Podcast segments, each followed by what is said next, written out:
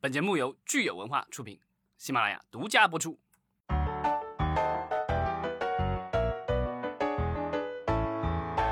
欢迎大家收听新一期的影视观察，我是老张。大家好，我是石溪。对，今天我们就是先回复一下上一期的一些留言，然后呢，我们聊一下今天刚发生的一个事情。没错，呃，其实上一期我们聊了一个特别有意思的话题哈，就是最近呃咱们长视频的视频平台还有众多的影视机构联合起来发了这个呃声明，针对的是咱们现在的这个短视频的影视二次创作哈。那那我们上周在聊的时候呢，我记得老张其实是说，呃，可能这个短时间内呢，我们不会看到说这个短视频有特别多的这个变化啊，因为很多其实它都是那种流量不是那么高。那大家呢该做什么还做什么？但是这周呢，我们看到其实有新的这个倡议书出来哈，好像其实对这个短视频平台的这个打击力度还是挺大的。对，就是前几天呢，有一条新闻出来，是这个有五百余名艺人发起了一个就是针对短视频侵权的一个声明，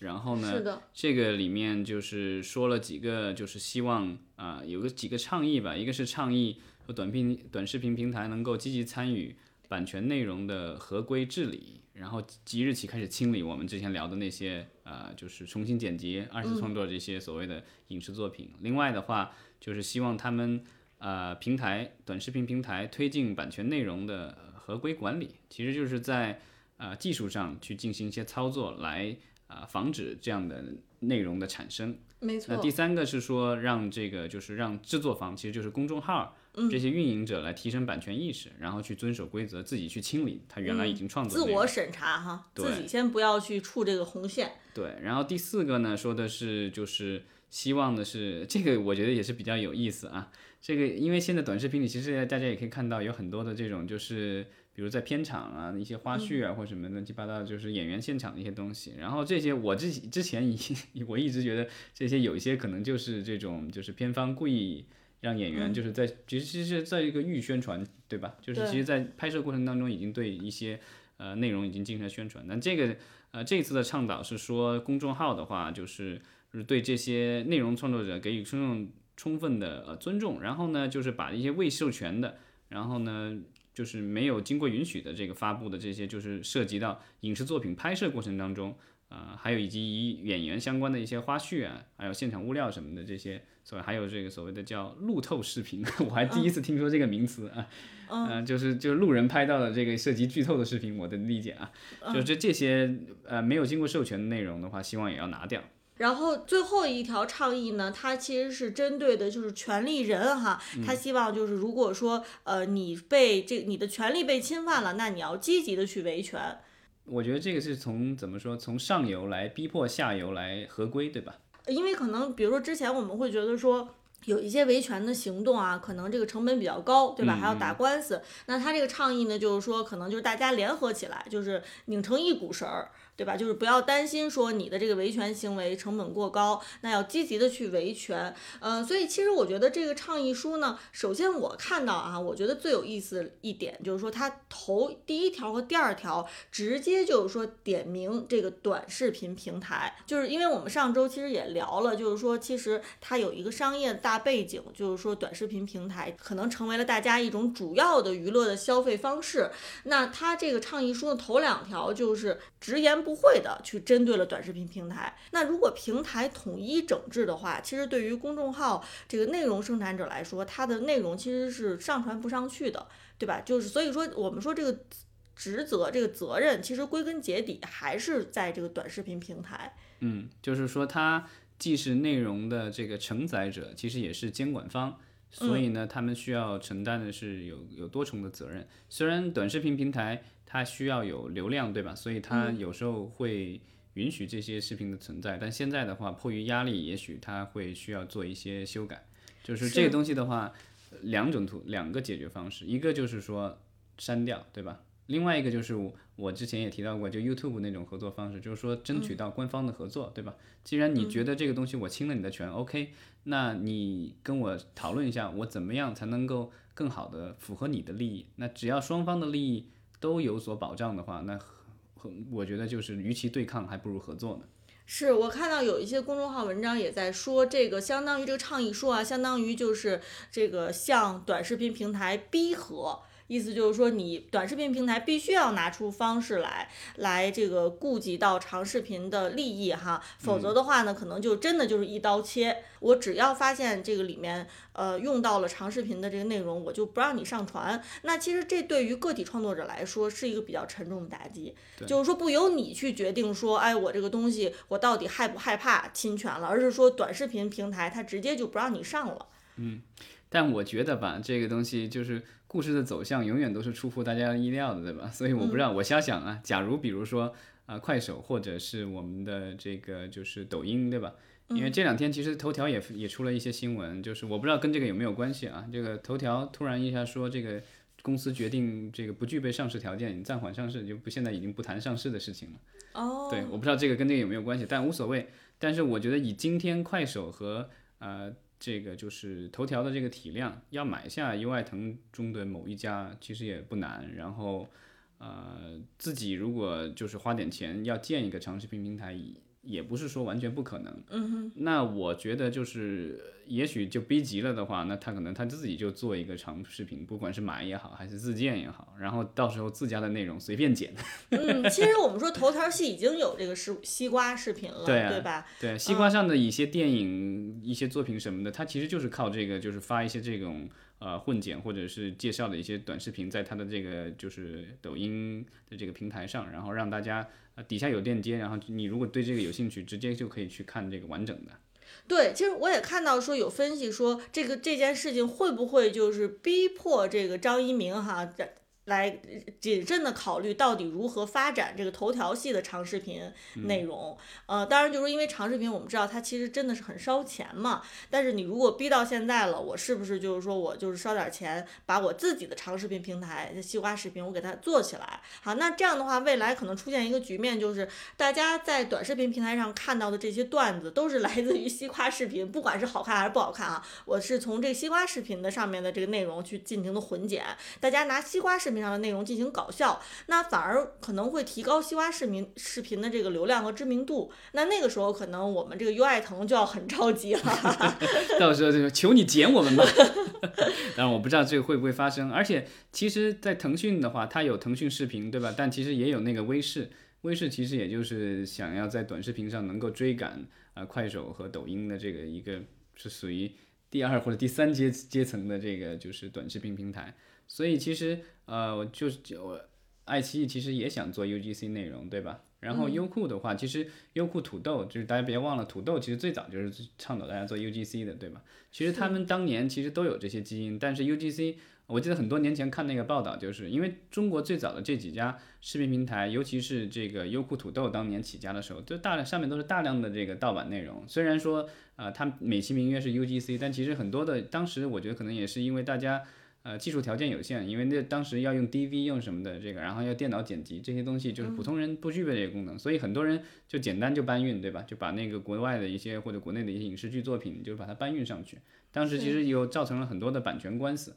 然后后来的话，他们就是呃把这些内容都正版化了，然后变成了咱们现在的这个所谓的长视频平台。但其实当年它最早的时候，其实都是有这个所谓的用户上传的这个基因在的。那就是呃，他今天的话，这这样的去攻击这个我们的这些短视频平台，我不知道就将来他们自己是不是就想放弃这块业务了呢？还是说，嗯，也其实也想做这个业务，只是说想让让对手跟自己在同样的一个平台上做，不想让对手占有更多的优势。嗯，那你觉得就是对于？呃，快手或者头条系来说，他们有没有可能就是呃借此机会，就是开发一套能够跟版权方共享的一套就是这个内容的监管系统？就比如说像之前我们聊过 YouTube 上，它相当于是通过这个技术哈去扫描，如果说有哪些内容是呃版权方没有开放版权的，那呃这个呃短视频平台可以直接报告给长视频平台。之前其实有一些电影，甚至还有一些漫画或什么，在网络宣传的时候做过类似这种事情，就是它其实就是征集嘛，比如说它提供一些官方的素材，然后你随便剪，然后随便画，然后这个东西，然后大家来比赛，然后看哪个做的更有趣，然后这种其实是提高啊、用户参与度的一个东西，而且不用花太多钱。是的，对啊，所以就是我觉得，也许将来就是如果他们继续要跟短视频合作，因为我们知道现在的电影的宣传其实呃挺依赖短视频的。那电影的话，它它在院线上完了以后，其实还是要到这个就是长视频平台上去的。所以这两个，我觉得这两个它两哪个都不能缺。所以呢，就是我觉得将来呃长视频平台和短视频平台，我觉得可能也不会说是水火不容，肯定是要想办法能够找到一个合理的方式去共存，对吧？就像那个就是在国外的市场的话，你像那个奈飞，对吧？对奈飞有，然后它是做长视频的，然后呢，但 YouTube 的话，它其实它大量的视频都是在十分钟左右的，对吧？然后甚至更短的，嗯，所以呢，它这个其实之前也是有各种版权官司，但是经过这么多年的这个技术的改进，包括它监管的改进，它它现在已经基本上和这个生态已经融合在一起了。我们看这个就是好莱坞的几大片商都通过这个就是 YouTube 的平台来发预告片。包括奈飞对吧？奈飞自己做长视频的，但它的很多的预告片，它的一些花絮什么东西，甚至有一些它的一些新的剧集的这个某，比如说第一集或什么，它甚至会免费的放在这个 YouTube 上去给大家看，其实就是做一个免费的营销，对吧？嗯所以这种就是大家的合作关系，我觉得是可以存在的，只是说就是这个东西可能需要有一个磨合期，那咱们可能现在就在这个所谓的磨合期的这个初端。嗯，所以其实我们说这个美国的这个生态的这个发展哈，互联网生态的发展，它已经给我们提供了一个比较好的一个样本。那我们其实看看能不能从这个 YouTube 这个经验去借鉴借鉴哈。对啊，就是我觉得就是保护版权是没有错的，但是就是说，呃，怎么说呢？我们之所以保护版权，是为了保护所谓的原创力，让大家就是说有，如果我付出了原创的这个努力的话，我应该得到相应的回报，这个是保护版权的一个初衷。但是如果用版权的这个所谓的利剑，然后去打击我们的这个原创的话，我觉得这个就不应该了。所以呢，这个东西还是需要找到一个平衡吧，不然的话，我觉得如果长视频平台那样去做，然后激怒了这个所谓的我们的一些用户的话，啊、也许又得不偿失了，也有可能。但这个就不好说了。但是我觉得保保护版权肯定是没错的，但具体怎么去保护这个东西，我觉得在啊、新的时代、新的技术的条件下的话，我们可以找到更好的方式。嗯，没错，呃，反正这个次用这个倡议书的方式呢，我觉得是把这个矛盾啊，好像是公开化了哈，所以就是好像让这个大家都参与到对这件事情讨论当中了。那接下来呢，我不知道是不是其实这个双方的这个谈判已经在这个紧锣密鼓的展开了。对，而且其实官方也已经开始表态了，就是在昨天四月二十五日，呃，中央宣传部的版权管理局的局长他也表示了，就是说我们要啊、就是加大对短视频侵权的一个管理，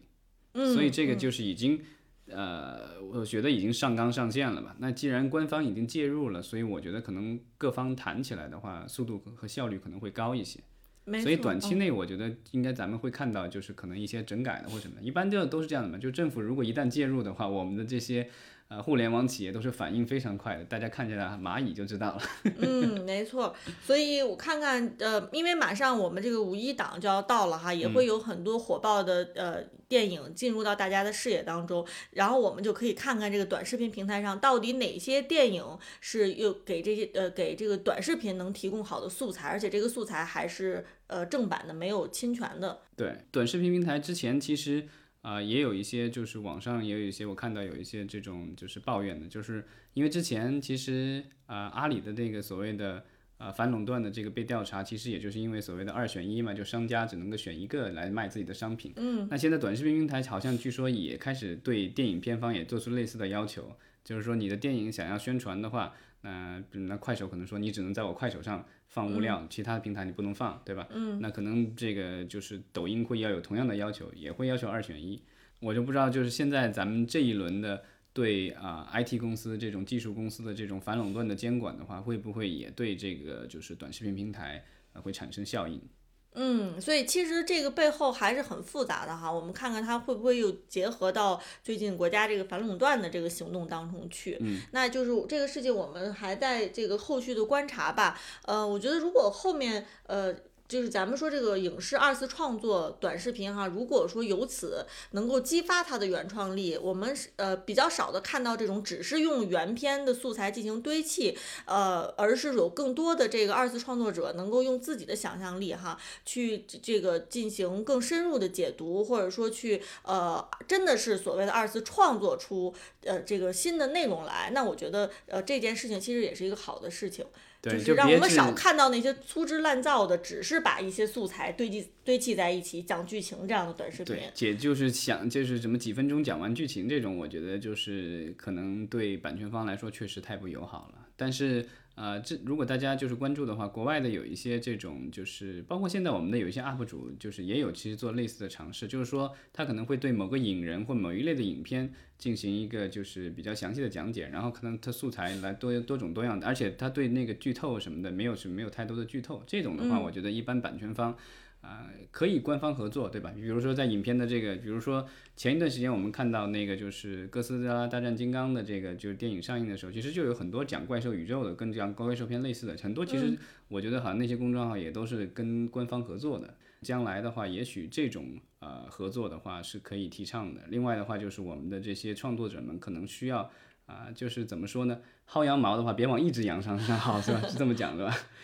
就是你这里薅一点，那里薅一点，对吧？天下文章一大抄，这个，但你往一篇文章上抄，那就叫抄袭，对吧？你要抄了很多篇的话，那个叫集大成者，对吧？所以我们就看看后续这个短视频创作啊，会不会有出现这个新的高潮？呃，那我们聊完这个短视频呢，咱们来聊一聊今天呃我们录制当天哈、出的一个新闻。这个新闻呃到现在为止也很有趣啊，就是大家公众号上都用各种不同的方式去说，因为感觉这变成了一个不能说的事情。对，就是大家也知道，就是呃，美国那边在颁电影奖，对吧？然后呢，名字好像我不知道今天能不能说，那咱们就不说了，对吧？反正是四月二十五号颁那个奖，如果大家不知道是什么奖呢，可以自己搜一下。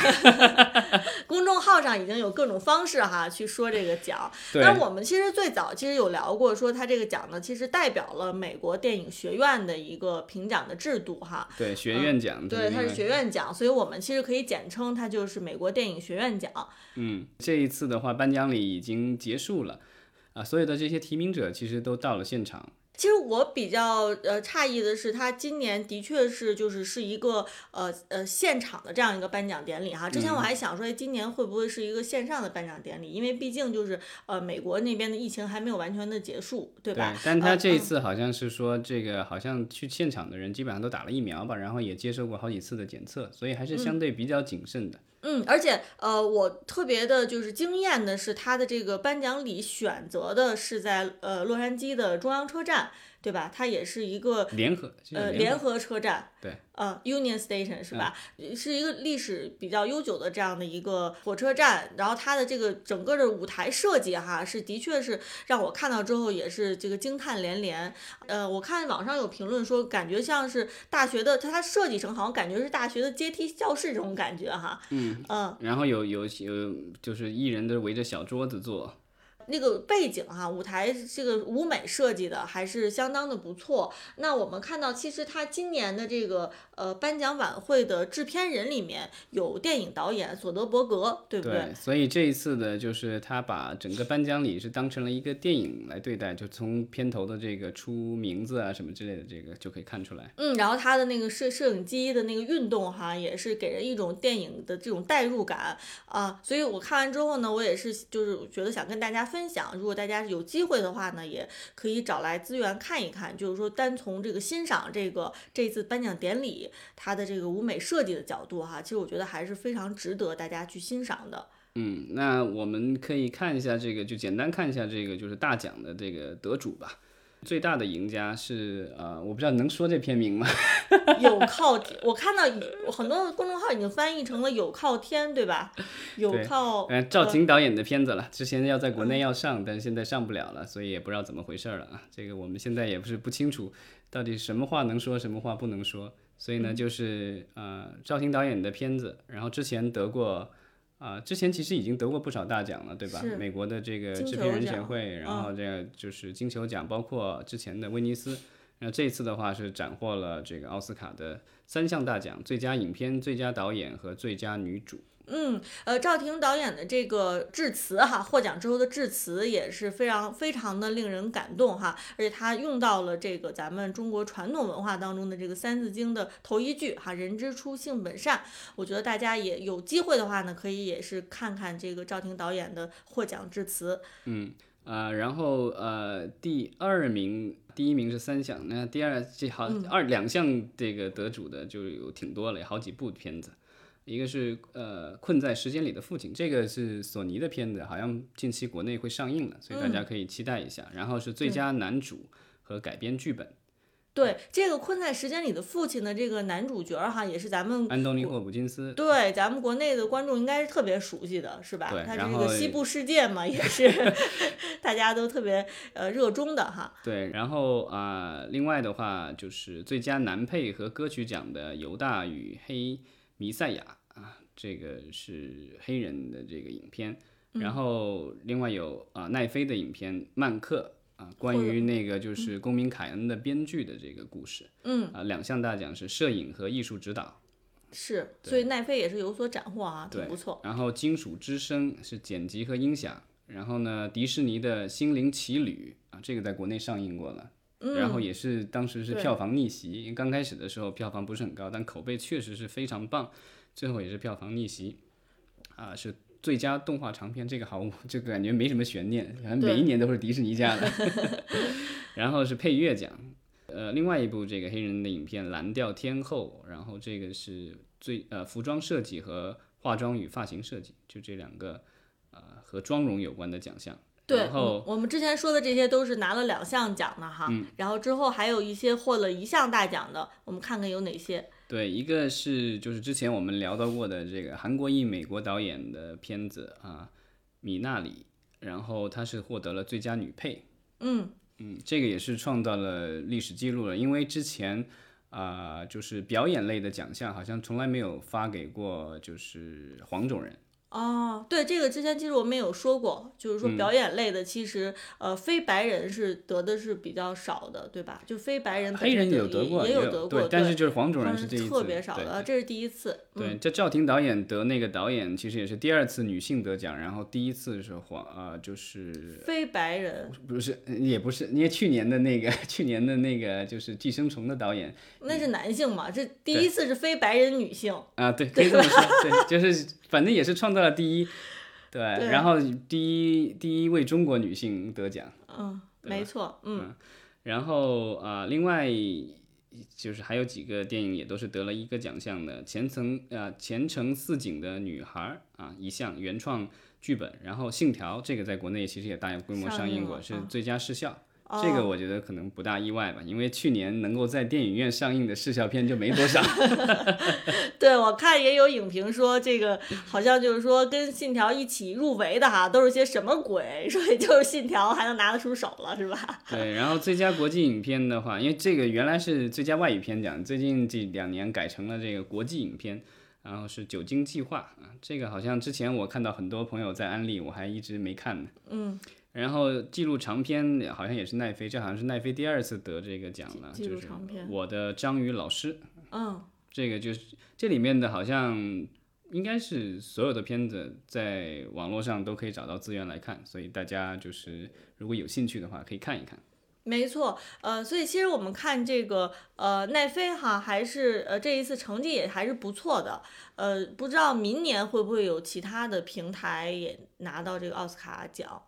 对，那我们之前其实也聊过，就是说，呃，学院奖的话，对，呃，有资格参选的影片，其实是有这个所谓的，呃，影院上映的要求。所以之前，呃，对流媒体平台，有像奈飞啊或者亚马逊这样的平台的这些影片参选的话，是有诸多限制。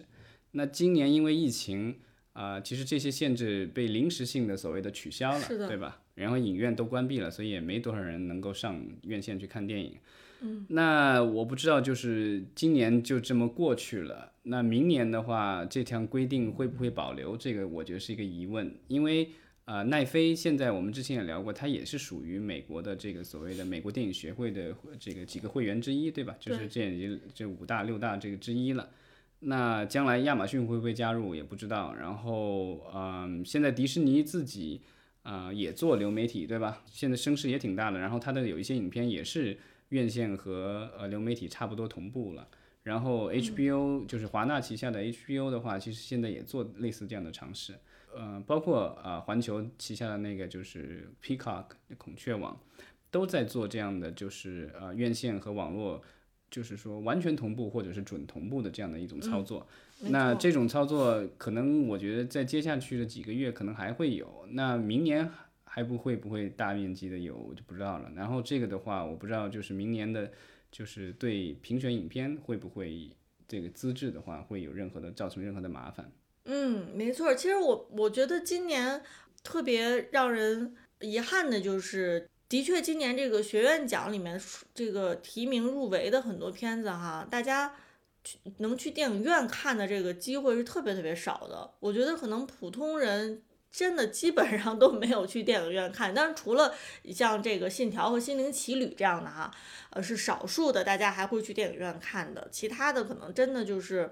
嗯、大众都不知道或者是没听说过。嗯，这个我觉得很正常，因为从疫情开始以后，就是进口片在咱们的那个院线电影的占比的话，就是直线下降。对，我觉得一我我一方面就是咱们国内哈，的确这个进口片的情况，另外一个就是你从全世界范围来看，那美国的这个情况也是嘛，就是你说有多少人在疫情的时候会去电影院看这个像这个所谓的这个《蓝调天后》这样的电影，可能真的是比较少的人会会真的去电影院看了哈。虽然说我们说这个《蓝调天后》，你一看它的那个呃。海报它的截图哈都是特别的漂亮的，它的这个服装设计、化妆与发型这种啊，这方面都是做的特别精彩的。但是仍旧就是这样的电影，现在有多少人会去电影院看呢？啊，这个其实我觉得还是一个问号。那我如果是以后都在流媒体平台上看的话，到底它的这个呃服化道还会不会设计的这么精美了呢？这个我觉得倒不用太担心吧，因为其实你看正常的美剧，其实它的那个服化道都也也还不错了，这个它还是有一定的水准在的，这个我觉得就不用太担心。而且影院的关闭，全球范围内的影院的关闭，我觉得可能应该随着疫情的这个就是慢慢的消散吧，可能在不至少啊，但我有我知道现在有一些国家和地区还是有这个疫情扩散的这个趋势，但是我觉得在啊，比如说咱们国家，包括现包括现在在美国、英国这些国家，就大量在打疫苗的国家，其实他们的影院其实开放的状况还不错。然后前一段时间的这个《哥斯拉大战金刚》的话，好像在美国的院线票房收入好像快要到一亿美元了嘛，这个应该是疫情以来应该是表现就是在北美表现最好的影片了。所以就是，而且它的这个表现还挺不一样的地方在于，它在北美的这个开画的时候其实是。呃，院线和 HBO Max 同时上，但即便是大家可以在家看得到的一个片子，嗯，还是有很多人，不少人愿意去电影院看。所以这个其实是给这个就是院线电影将来的发行，我觉得让大家看到了另外一种可能吧。因为之前大家包括这个就是院线啊，包括一些这个就是电影公司的一些工作人员都怀疑，就说这个模式行不行？就是我电影院。和网络同时上线，那会这个会不会造成这个就是电影院根本就收不到钱，大家都去网上看了，对吧？嗯这个但是现在来说，至少目前来说已经有一个成功案例，不知道将来还会有更多的成功案例。当然，就是我们说《哥斯拉大战金刚》，它也有这个类型的独特性嘛，嗯嗯，对吧？那你要比如说像咱们说的这个，呃，今年这个原创剧本的获得者《前程似锦的女孩》，又有多少人是一定要去电影院看呢？啊，对，这个就是说，是这个我觉得可能就是说，在新时代下的话，可能就是发行的这个模式可能会需要改变。就是，呃，电影院的话，可能这将之之前其实也有人提过类似这样的观点，就是说电影院的话，将来可能更多的是像这个就是所谓的像我们去那些主题乐园一样的，里面都是相比较相对比较刺激一点的项目。这样的话，你会觉得有必要花钱，然后跋山涉水去做这个事情。其他的一些简单的这个就是。其他的一些电影可能更适合的就，可能是家庭观影了。这个我觉得可能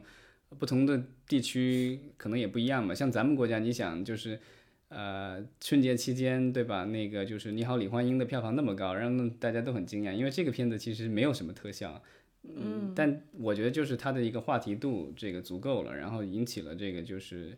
呃，怎么说？呃全民的一个就是情感共鸣嘛，所以造成了就是这个它的票房大爆。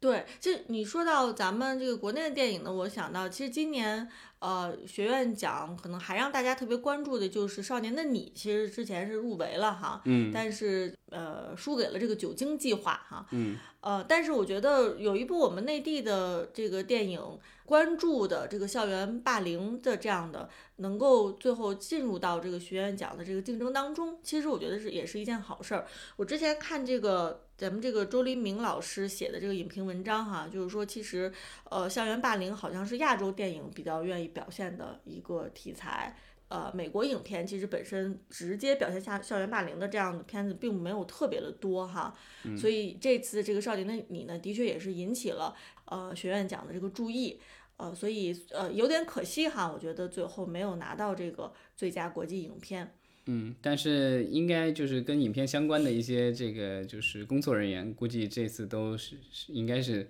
收到了学院的这个会员的邀请了吧？对，因为我们之前聊那个会员的这个资格的时候，其实聊到过啊，如果你得奖的话，好像是自动就是会员了。然后呢，如果是这个提名的话，那个你可以再争取一下，这不一定通过，但是呃，应该是会有一个邀请吧？我印象当中是。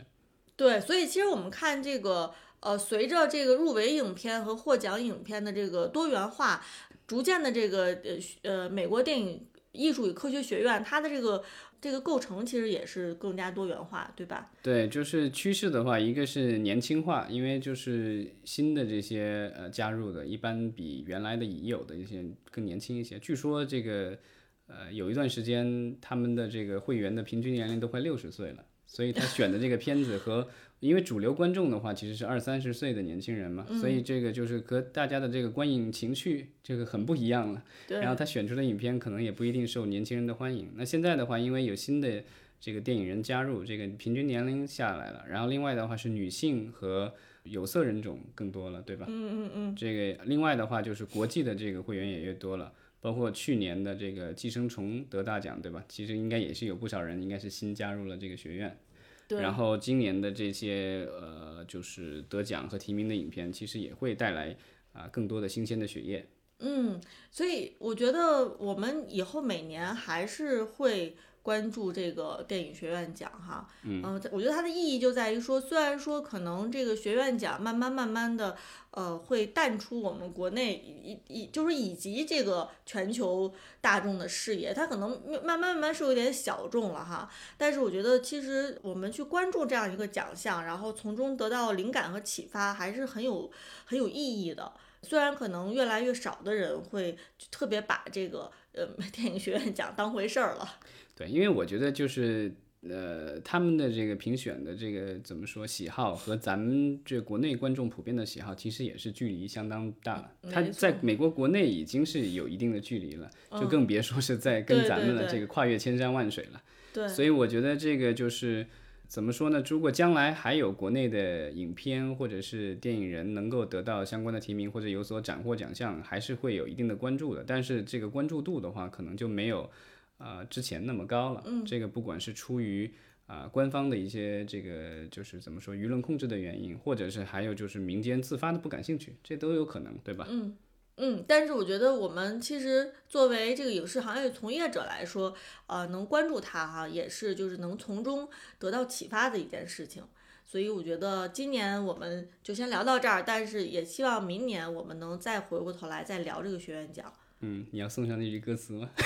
算了，那歌词里是敏感词，是吧？对，然后在节目最后呢，我们呃看看是不是送上老张之前从网上找到了一首毛阿敏创作的跟这个电影学院奖有关的一首歌。对，这是当年的长春电影节我们的一首开幕的这个影片啊，不，开幕的歌曲。然后呃，里面当然有我们今天不能说的这个敏感词啊，当然就是大家有兴趣的话可以去听一下那首歌，叫《走向辉煌》。那个里面唱到了，就是我们走向辉煌，然后呢，就是叉叉叉会投来惊异的目光啊。其实今天目光已经投来了，但是啊，我们齐刷刷的都已经扭向了另一边。好的，那大家关注了这个奖的呃听友呢，可以给我们留言谈谈你的看法。那也谢谢大家的收听。嗯，好，谢谢大家。一